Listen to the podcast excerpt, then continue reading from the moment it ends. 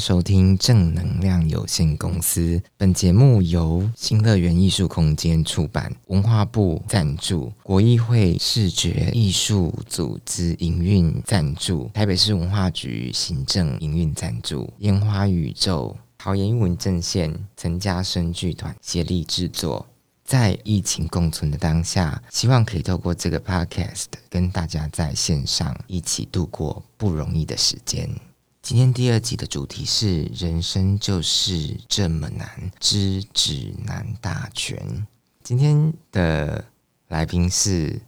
刘纯元。文导好，大家好，我是纯元。今天很开心来到这个节目。那我也会希望说，今天能够透过这个节目跟大家做一些经验分享跟交流吧。然后也告诉大家说，哎，可能在我们工作当中，对人生这么难，我们要怎么样好好说话？可不可以好好说话这件事情，其实对我来说有点难，因为其实我本来就不是一个好好说话的人。真的吗？当行政都没有好好说话过，但是。有的时候，我们好像做这个工作的时候，不得不好好说话。好像这件事情是练习过来的啊。我有在桃园文化局公部门当过艺术行政，然后后来就是离开文化局之后，就开始成立剧团跟做协会。那我觉得，其实，在做剧团跟做协会的时候，我其实也同时在扮演很多不同的角色。嗯，对。然后我觉得。有的时候一开始真的会蛮冲的，你知道年少轻狂嘛，或者是说你刚开始做行政的时候，你总是会觉得有一些理想性的东西，觉得对的就是对的，错的就是错的，对。可是后来我也发现，好像在这样子的身份当下，你要去练习，就是在每个不同的角色上面去说不同的话。好像是这样，我不晓得文藻你们呃视觉圈里面 是不是也是这样？你自己的工作的感受是不是这样？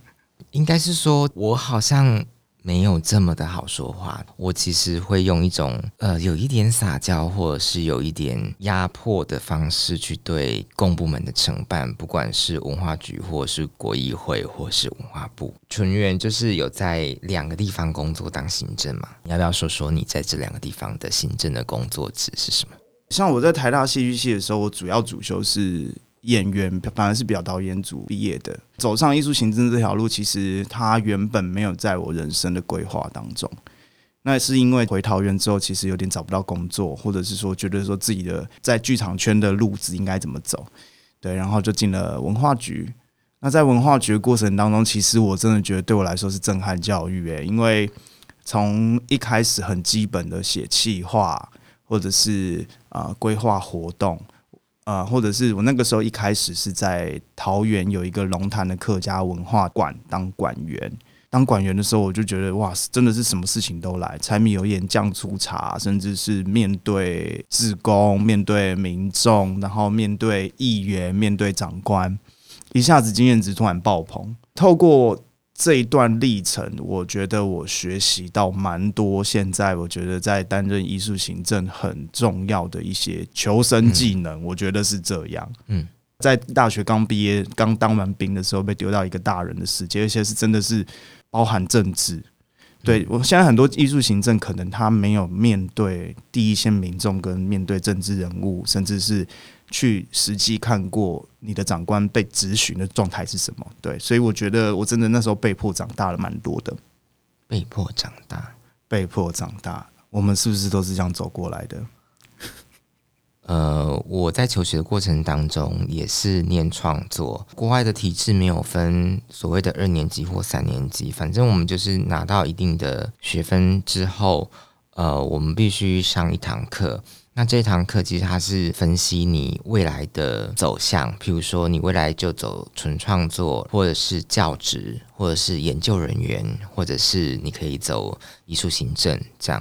老师当时也跟我们讲说，其实。呃，没有一个人可以当纯创作者，所以你必须有一份工作来支持你的创作。当时其实老师就跟我讲说，我觉得你很适合去当策展人的助理，或者是画廊的行政之类的。所以我第一份工作其实就是在学校的画廊当行政。所以你在国外的时候，其实有一门课老师会帮你抓周的意思？对，有一种抓周的感觉。哎、真的，这个在我们戏剧系或者是台大戏剧系，我觉得没有这样子的老师跟你谈这件事情。呃，因为我觉得谈过之后，你会更清楚说你未来的方向是什么，然后再来是，呃，你除了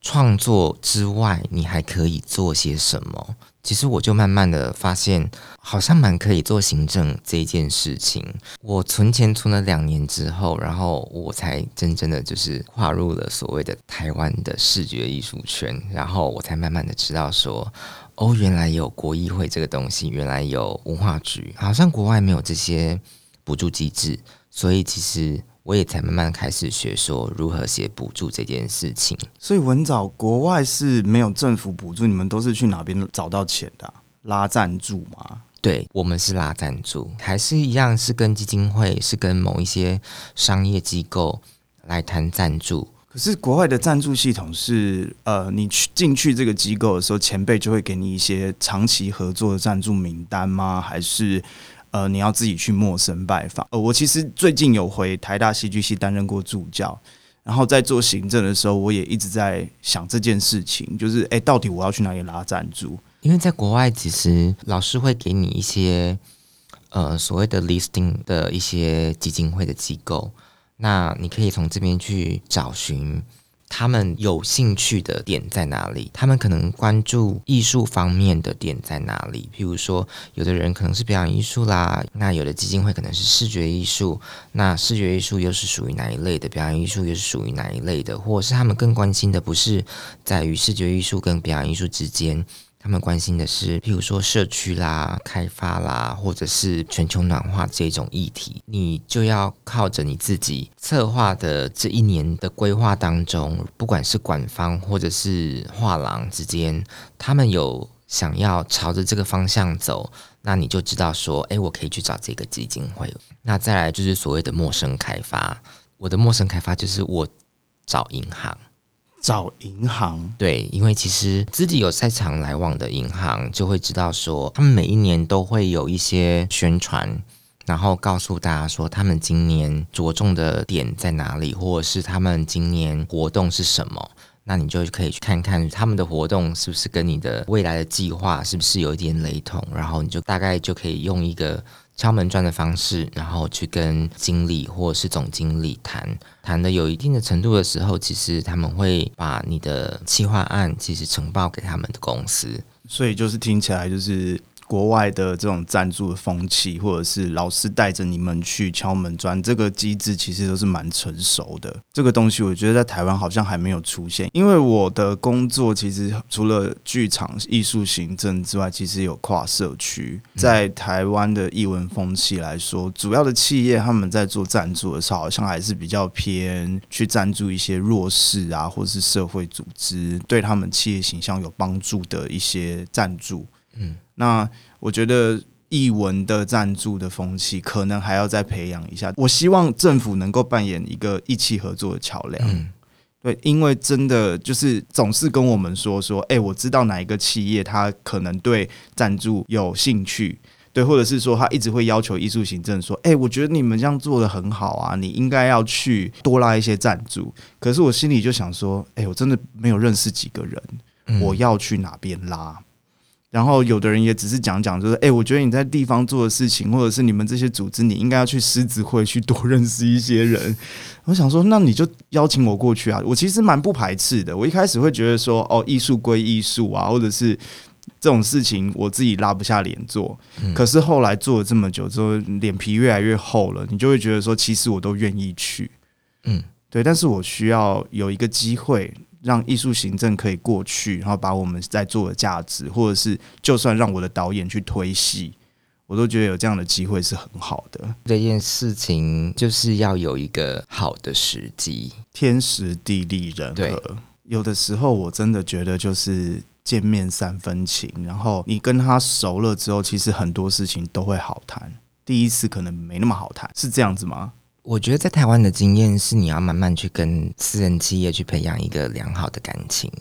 用一种交换的模式来去争取到你所想要的这个一起合作的这一块。我觉得基本上是可以谈，但是那个时间轴就要拉得很长。对，时间轴要拉得很长，或者是你名气就要够高。天哪，我怎么样讲这个故事？就是那个时候有一个演员朋友跟我讲说，台湾有知名大剧团，他们是怎么拉赞助的？我真的吓到，他们就是会用比较饭局的方式，比较传统的那一种方式。我真的，他就找大老板来吃饭，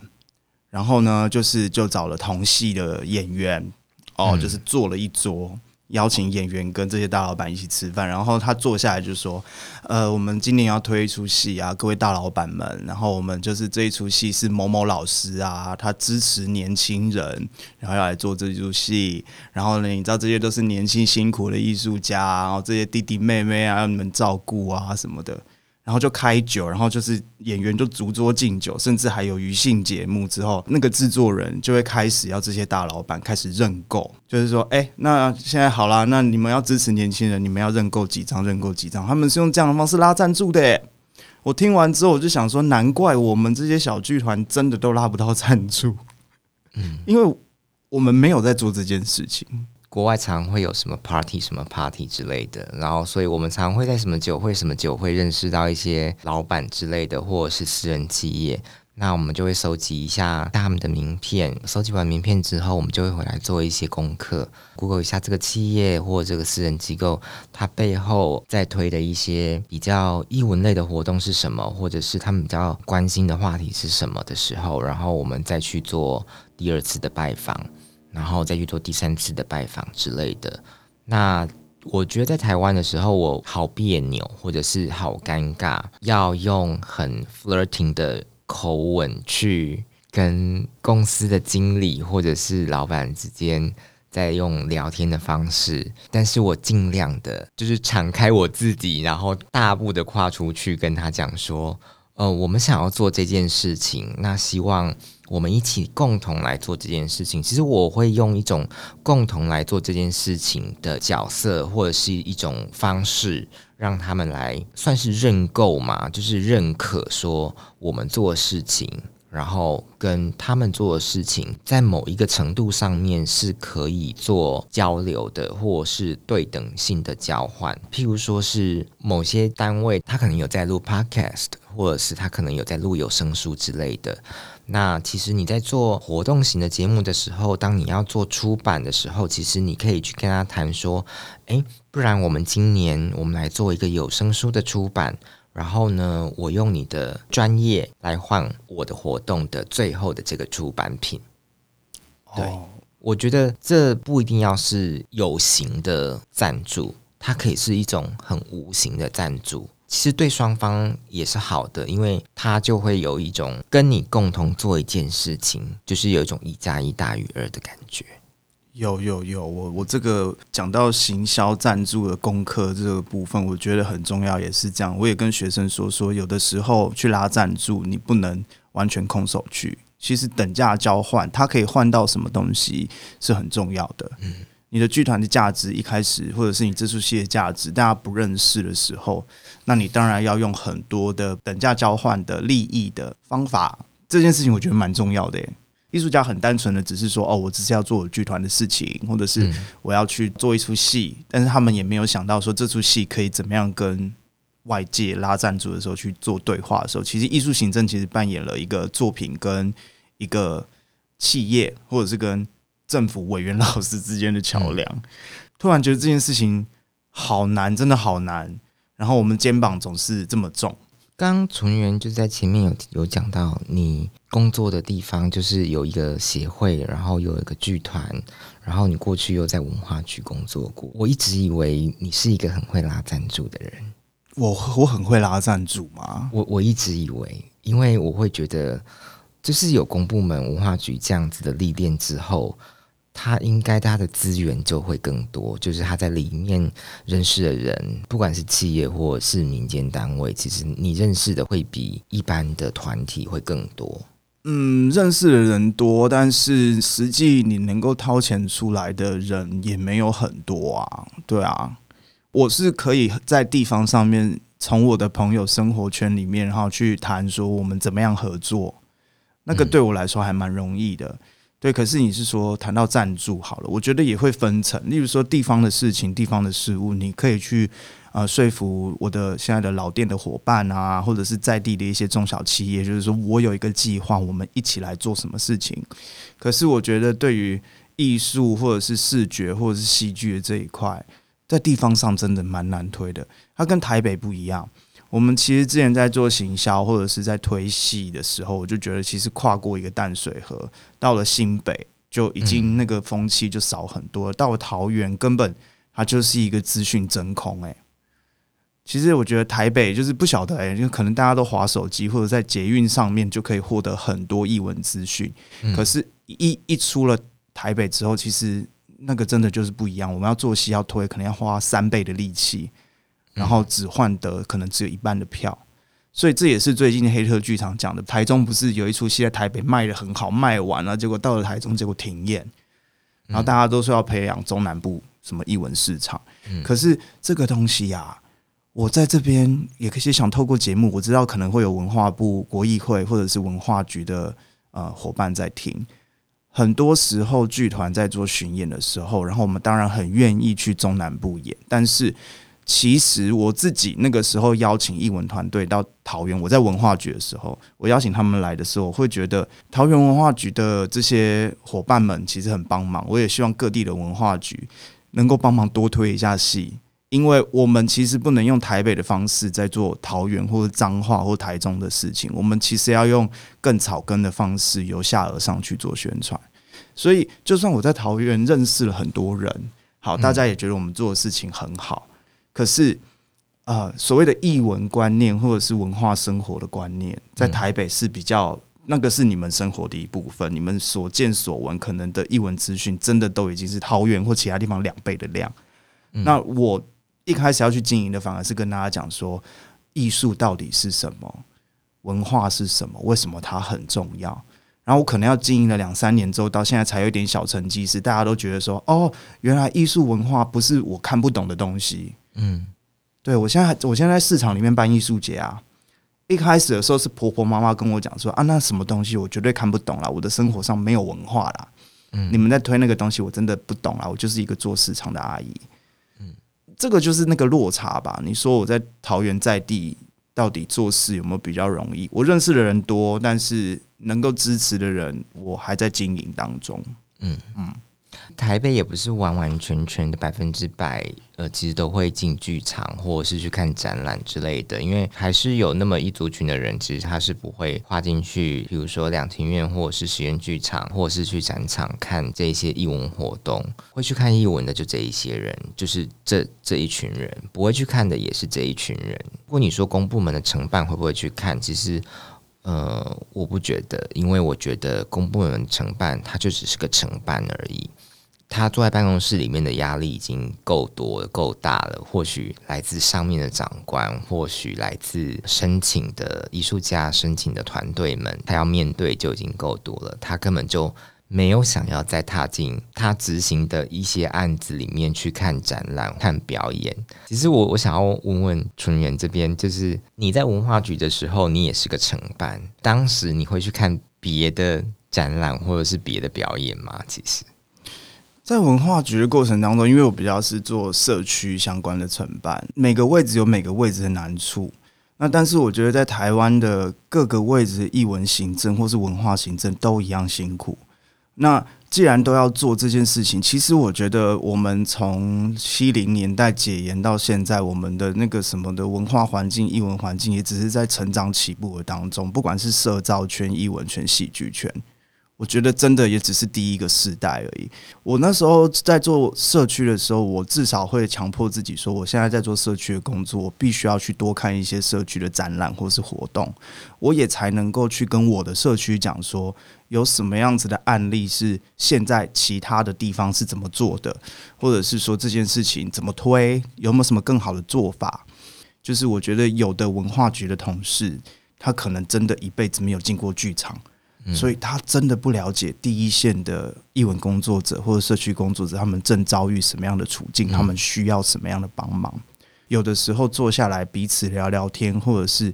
呃让大家看到说哦，我们彼此正遭遇什么困境的时候，那个是很重要的。嗯，那个桥梁接起来说，至少我现在还在文化局的前同事，他已经知道，就例如说，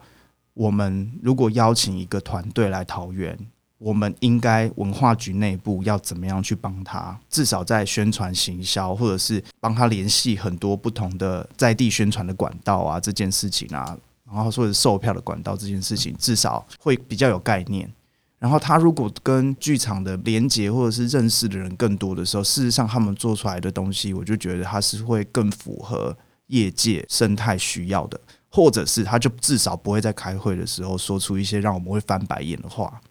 我真的很讨厌在开会的时候，然后要求剧团做东做西，然后说你要去拉赞助啊，你们自己要去联络宣传管道啊。嗯，哎，我在文化局的时候，你其实为了要帮团队，我知道有一些资源是公部门才能够掌握的。我这边也跟大家讲说，其实啊，公部门它有一个就是电子公文系统。嗯嗯，我那时候为了宣传活动，我自己就想东想西，到底要怎么帮助团队？我有发那个。请教育局的各级机关学校帮忙广播宣传我们演艺团队的海报过，而且不用花钱，因为电子文你只要把图档附上去之后，其实这个东西就会上在各级机关学校的网站，原本只有公部门自己的活动才会用的。然后还有就是有另外一个管道，就是其实很多的公部门都会跟，例如说在地的电视台啊，或者是在地的机关团体去签约，他们的跑那个跑马灯啊，或者是说那个电视的那个第四台的跑马灯，有的时候他们就可以上上去是免费的。就是你要叫我去做这个去做那个之前，你要不要给我一个方向？然后再是我当然知道，就是拉赞助是好的，可是你不能给我一个。二十万的补助要去做两百万的 quality 哦。关于这一点啊，其实以前公务员的身份来说，我们在做看结案报告的时候，我们都会看，主要是看照片啦，因为我们面对的是会计，会计真的就是数字脑，然后还有政，就他们比较是实证主义的人，所以照片真的要拍好。有观众来看的时候，就多拍一些人的照片。然后那个 KPI 只能多不能少嘛，所以你不要让公务员在结案的时候太过辛苦。对，那算人数，线下的人不一定会这么多的话，我就会把线上的人写多一点点。场子热闹，看起来的照片欢乐，这件事情也可以带给带给大家欢乐。你看我多正能量，有没有？对啊，但是这件事情真的很重要。可是我真的很想问，有谁会去数照片里面的人头？呃，除非你跟那个便当，或者是跟你企划书里面写的人数数字是有关系的，我还真的有遇过会计主任有数过的，主要是因为那一场我们忘记做签到单。其实那那一次也很感谢那个公务员，就是他帮我想了一个办法，就是说你把那一场就是有吃便当的人照片调出来，然后舞台上工作人员有几个，然后数给他看，因为我刚好在企划书里面就有把人数写得很死。有没有一个方式可以让签到单看起来非常漂亮的？跟我工作过的人都知道，就是我有一种，就是每一件事情、每一个名字都必须置中在框框里面。然后我很喜欢看到，就是我缴出去的成果报告，大概五十多页啊，然后发票或者是人事签单都是非常漂亮，贴在置中，然后服贴。然后他好撕，然后我也觉得好看。签我人事单的人都会跟他讲说：“你只能签这里哦，你不能签歪哦，签歪就要重签哦。”所以我觉得，当我在写结案报告结束的那一刹那，我就是要让我自己觉得这份结案报告是一个很舒服的。然后我相信我的承办看了也会很开心。但我发现，其实他们没在看。文藻，赶快放过自己好不好？人生已经很难了。然后我曾经也会觉得这件事情是我快乐来源。可是当你身为一个承办人，然后你一年在结案十一、十二月的时候，你同时会收到三四十个团队的结案报告，然后不一定每个人都可以服帖的这么漂亮，或者是签到签的这么漂亮的时候，你就会放弃这件事情了。当然，如果三四十份报告，然后收到一个像天使般，然后你将服帖的完美的这个报告送进来的时候，我真的，你知道会有一种呃结案报告的视觉高潮，很舒服，的确是、这个我了解，我理解。然后我有一次就是朋友问我说：“哎，文长，你跨年要去哪国？”我就是说没有，在家写结案报告。挂了电话之后，然后我就打开 SpongeBob，Sponge 呃海绵宝宝，海绵宝宝。你打开海绵宝宝要干嘛？就一边看电视，然后一边写结案报告。好好笑哦！然后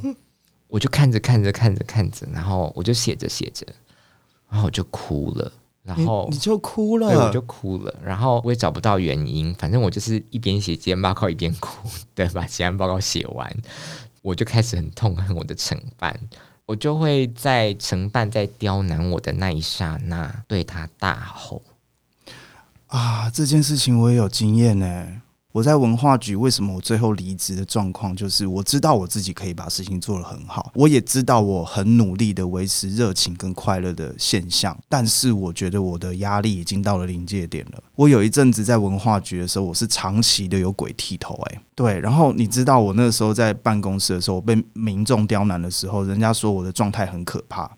前一秒跟他讲电话的时候像个天使，然后就哦，你好你好，对啊，谢谢你给我们的意见哦哈，然后我们办活动会更加努力，然后结果下一秒是摔电话哎，然后摔电话之后就冲出办公室，然后继续去跟会计主任送往迎来，然后开心的讲那个很痛苦的核销的事情哎，对，然后有一阵子我也蛮喜欢海绵宝宝的，我那时候为什么会喜欢海绵宝宝，是因为他自己要不断的鼓励自己，他是一个快乐的老公，对。然后我在当艺术行政的时候，我就是要跟自己讲说，我是一个快乐的老公，所有发生在我身上的事情都是假的，我有我的努力，我可以去面对所有的事情。当然，每个公务员或者是每个位置的个性不一样，可是我相信，好不好？我相信这世界上没有一个想要刁难团队的公务员，通常他们会退你件，都是长官或者是。会计主任、会计师这边有发现什么事情是一定要你改的。但是我也很希望跟公务员沟通，也能够理解为什么团队他们每一次修改的压力值是什么？是因为退件退一退，然后他回去修改又要再寄回去，或者是要轻送、要赶你们核销的时间的时候，他们也是在就是水深火热当中，尤其年底有很多案子要结的状况之下，心理压力是非常大的。我那个时候在当公务员的时候，有一个习惯是。我上面有很多长官，每个长官都有意见，我都会尽量是自己先跑，请他们都先看过之后，把所有的问题一次统整之后，我再交给团队，跟他说最有意见的那些长官都看过了，你改完应该就没有问题了。其实我觉得这样就能够解决掉很多事情。但是我也真的遇过好的承办，他就是跟我讲说，你先把你写好的文字先寄给我，然后我帮你 view 过一次单据的那一个部分。你再另寄给我一次，然后因为拆开对他比较方便，因为文字他已经看过了，文字没问题，他可以继续做他的摘要的部分，会计那个部分也就是他可以慢慢看，所以我就会过了一个周末之后，他就会回我说第几页的第几个，第几页的第几个，呃，可能这个数目字你可能有算错，那我们再用累计的方式，麻烦你再算过一次，然后再寄来给我，他就是一个好承办。我觉得这样真的很好。身为一个艺术行政体系里面的各位伙伴们，我觉得互相彼此的支援跟贴心真的很重要。当我们知道上面有主计治国这么艰难的状况的时候，一个文化行政体系之下的公务员的时候，都已经这么难了，麻烦我们就让这种复杂的事情尽量变简单。其实，比如说行政这个东西，它真的已经是所有事情里面。最小最小的事情呢？可是为什么总是被搞得最复杂啊？但你觉得行政这件事情是不是它是一个必须 EQ 高的人来当呢？我觉得艺术行政，老实说，我也在练习，练习让自己的情绪尽量赶快过。这也是我跟学生说的，让自己在一个情绪里面，或者是对于某一个承办人，或者是你的相处伙伴，一直保持着怨恨的态度的话。我觉得事情不会转的比较好，他可能这一年还是你的承办啊，他可能明年也是，明年也是。那你如果吵了一次架之后，他对于后续的那个关系的伤害啊，或者是你们的相处啊，都不会比较好啊，不是吗？嗯，除非他被调走，对。可不可以好好说话这件事情，自己的认为是 EQ 高的人，其实还蛮适合当艺术行政的。如果他对艺术是非常的有热忱的话，他蛮适合当艺术行政或是艺术经理人之类的。我觉得就是要好好的看清自己的个性跟所处的角色吧。然后我觉得也是要在很多的不同的身份里面转换自如的人。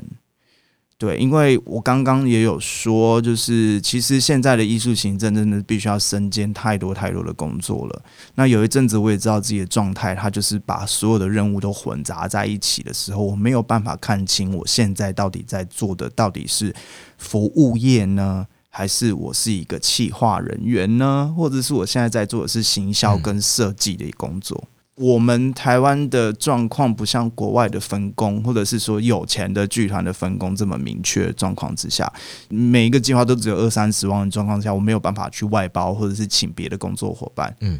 那些所有的东西最后就回归到我们自己身上。专业的分工跟配置的时候，你应该是，例如说，摄影归摄影，宣传行销归宣传行销，执行归执行。嗯制作人的角色应该是站在更高的层级去拉赞助啊、找钱啊，或者是去对其他的长官去做关系的沟通啊之类的。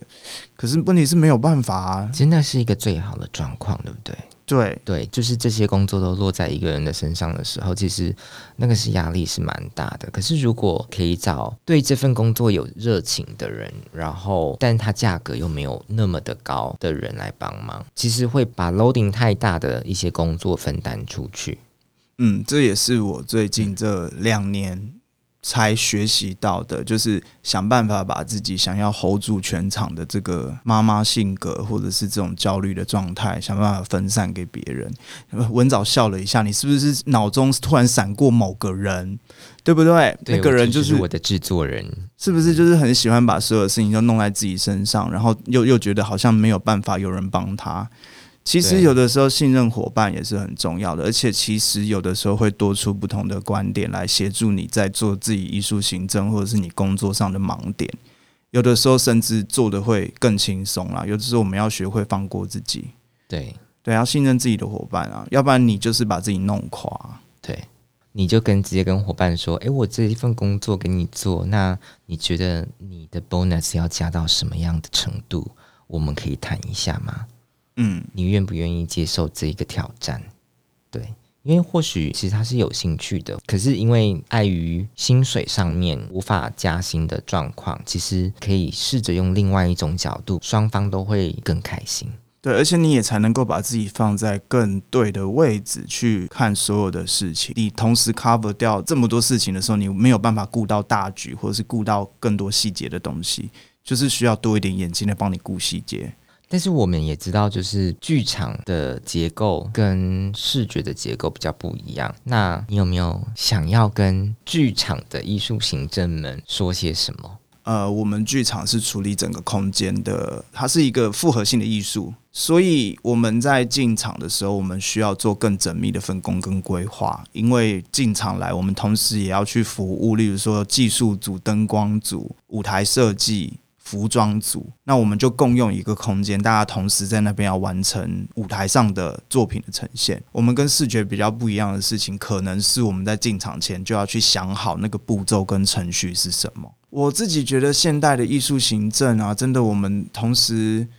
啊，一下子又要面对行销管道的多重，例如说线上行销，有时候要当小编，然后要去卖票。然后，那身份上的转换跟切换，可能是现在我们都必须要学的。然后，这也是我正在学的，就是说，怎么样去看清楚自己现在在做的事情，然后它是什么样的专业，理清你现在在做的这个事情可能是服务业的东西，你才能用正确的态度去做这件事情。你不能用，例如说，你是一个规划人员的方式在想你在做服务业的这件事情，你也不能只是纯用你只是在做行政的这个观点去看，说你现在其实在做行销或者是在沟通视觉设计的这个部分，然后去用正确的态度跟正确的语言去跟他们沟通。这也是真的，我大概工作了两三年之后，我才真的又慢慢学习到的。真的就是艺术行政这个工作啊，我觉得刚刚讲的 EQ 要高，我觉得也是一种修行。嗯，然后我觉得也是一种贴心，就是你真的要去换很多位思考，然后我觉得才可以变成一个很全面，或者是把事情都做得很 smooth 的艺术行政好像讲的是修行，有没有？突然觉得是 为什么我从负能量的开场就进，竟然就进展到我的正能量的部分呢？因为我觉得身心灵很重要，身心灵很重要。对，尤其在疫情的当下，在很多事情都执行不顺的状况之下，这就是为什么我们需要伙伴啊！这也是为什么我们必须要把一些工作切分出去啊。然后还有就是要好好的调试自己，不要永远的这么紧绷，永远都像一个往外冲的火车，不管情绪上或者是做事的态度上面，都是一样的。我在几年前其实我就开始认识一些表演艺术的人，然后呃，不管是他们自己有创团，或者是呃自己是导演，或是编剧之类的。或是自己是演员，然后其实我从他们的身上看到一些，我不知道该称不称他为活泼，或者是非常一种外显的个性。然后我觉得那是视觉的行政是做不到的，因为可能我们没有受过一些专业的肢体的训练，所以其实会造成我们站在台上发出来的那个魅力会不如表演艺术的行政。呃，视觉艺术会比较有一点点。钉在那里，然后他无法跨出去的时候，他会觉得那不如就这样吧，我就是先站在这边看看大家在做什么。视觉可能比较内心，或者是比较，它是感官是开在眼睛、耳耳朵，有的时候装置，有的时候有声音。嗯，对。那我们其实对于剧场来说，我们的感官其实是整个开的。然后还有就是我们在售票的过程当中，其实我们在接待观众的时候，我们就是一个服务业。嗯，如果服务业他没有把自己的那个能量开满的时候，现场有可能就是因为我退回自己的世界而造成有一些不必要的困扰。嗯。对，如果你太缩的话，真的哦，有的时候就是我们就会看到，明明售票口斜那边就有大妈，她就是要从另外一边给我冲进来，然后就是，例如说她要插队好了，不好意思哦，这位小姐，你就是要往后退一点点哦，我们是有排队机制的，你同时在处理她，你也是在处理这周遭可能对她插队的这件事情反感的观众，嗯，大家就都知道你要来处理，所以其实为什么我们会？必须要变得比较外放，就是因为我们还有一个顾客服务的服务部门——客服部。嗯，对，又讲到了就是剧场行政，我们多了一个前台部门，然后多了一个客服部门，甚至现在还有加加开商品部。嗯，艺术行政，我觉得我们也同时在处理很多不同的关系跟能量啦。嗯，这个可能是我们下一集要讲的事情，对不对？但我。我觉得对，但我觉得我自己该学习的是，我不会去考虑到我讲完这句话你会怎么去解读我的话，我只会很直言的告诉你，此时此刻的我在想什么，然后我觉得你不该做什么，我觉得你该做什么，我觉得我想帮到什么样的那个点，我就会讲得非常的直言，然后非常的直接，就会变成有一些人会听起来会觉得哇。我正在被你骂吗？还是我正在被你碎念？可是其实我完全没有这种想法，我只是把想把事情非常的直接的交代完毕。我我现在比较会提醒我自己要微笑这件事情，所以我时不时就会在心里面想说要微笑哦。呃，有的时候我们都会有太多的坚持或是立场，然后在现在目前我的人生哲学里面，我觉得能够让事情。顺顺利利的过，能够让你自己今年的所有的任务都做完，然后把大家都送到一个很好的地方，把作品或者是把这个企划推到一个呃最后的完结，其实就是一件很好的事情。然后我觉得也要适时的就放过自己，然后不要把什么事情都想得这么紧绷，因为。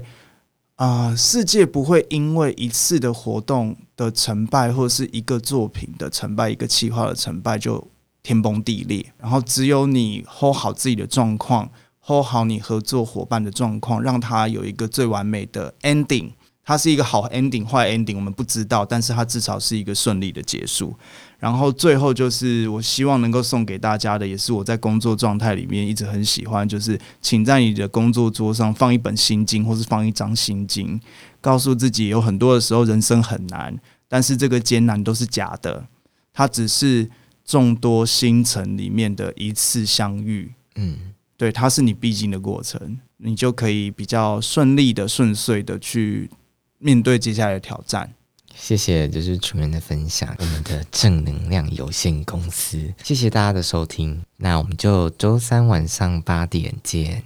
，OK，拜拜。拜拜。